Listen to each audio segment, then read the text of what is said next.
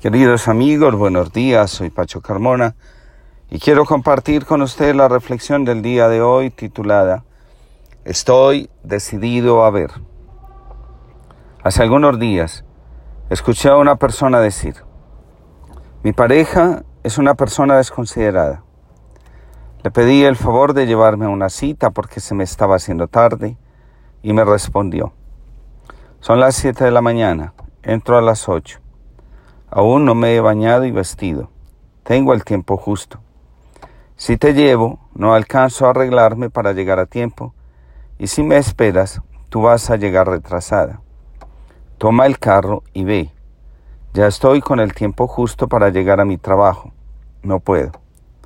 A continuación, la persona, añade, ¿qué le costaba hacerlo si está a cinco minutos? ¿Qué importa que llegue un momento tarde al trabajo? ¿Acaso no es justo que me muestre algo de amor e interés después de todo lo que hago por su bienestar? Después de escuchar, el interlocutor le responde, ¿qué pasa si miras las cosas de otra manera? me levanté del sitio donde estaba y de camino al consultorio me dije, ¿qué pasaría si nos damos la oportunidad de ver las cosas de otra manera? ¿Quién estableció que la forma como vemos las cosas es la adecuada? ¿Acaso no son los pequeños disgustos de cada día la expresión de un modo errático de ver la vida? Recordé la anécdota del libro Ayudarse a sí mismo de Lucien Auger. Un hombre ha tenido un mal día en el trabajo. Llega a la casa y la comida no está lista. Se enoja e insulta a su esposa. Otro día, el mismo hombre ha recibido la felicitación de su supervisor en el trabajo. Llega a la casa y la comida no está lista le dice a la mujer, no te preocupes, pidamos un domicilio. ¿Qué produjo el cambio? Tomando el ejemplo de Luciana Auger, pienso, la situación es la misma, la comida no está lista. Lo que ha pasado en el interior del hombre es diferente. En la primera ocasión, cuando sale del trabajo, se dirige a la casa pensando, soy un fracaso. Esta idea sobre sí mismo hace pesado su corazón y cuando llega descarga su dolor. En la segunda circunstancia, el hombre se dirige hacia su casa pensando, que bien, se dieron cuenta de mis talentos. Llega a su casa y le regala a su esposa su bendición. Hay un dicho popular que dice, la fiebre no está en las sábanas. ¿Qué pasaría si nos atreviéramos a ver? Cuando hago la pregunta caigo en la cuenta de lo siguiente. Cada vez que pasa algo, la forma como reaccionamos nos advierte si estamos viendo o no la realidad. Cuando estamos ciegos, sentimos que el mundo es una amenaza y que todo a nuestro alrededor es hostil. En cambio, cuando vemos lo que nos rodea, está ahí simplemente.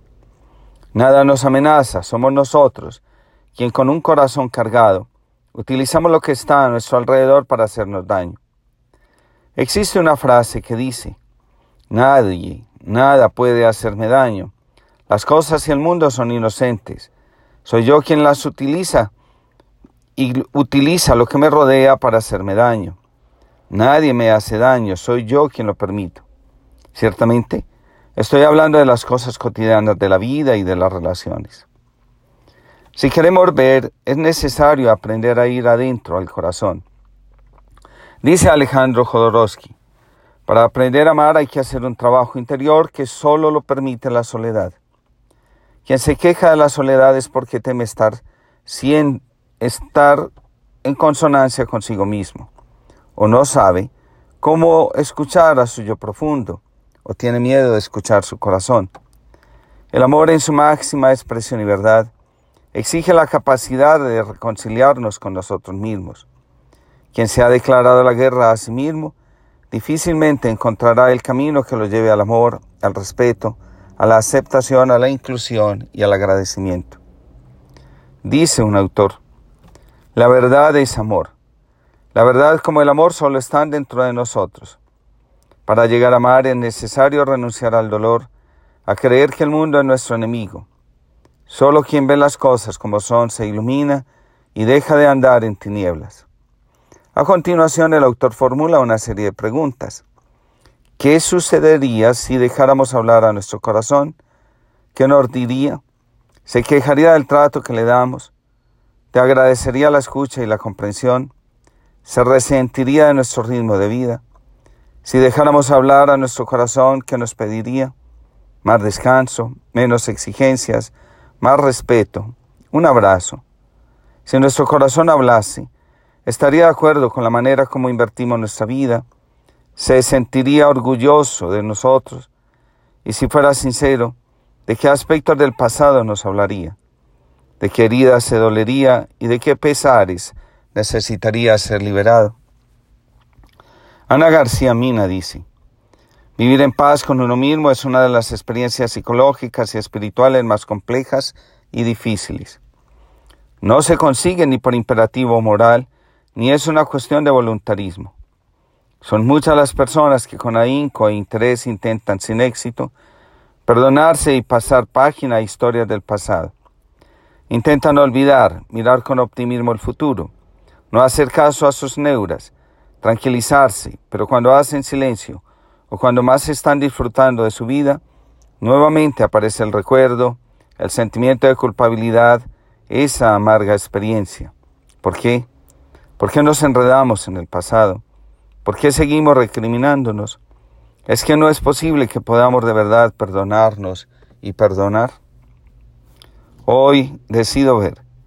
Me permito reconocer que el enojo y la impotencia que siento frente a las cosas que suceden en la vida están dentro de mí y no afuera. Me doy a mí mismo lo que exijo a los demás. Me abro al perdón y al amor y me reconozco como hijo amado incondicionalmente por Dios, que es amor. En el amor puedo ver. Acepto que amo cuando veo y dejo a un lado el juicio que no es otra cosa que la expresión de mi incapacidad de amarme y de amar. Que Dios los bendiga a todos y les conceda una feliz jornada.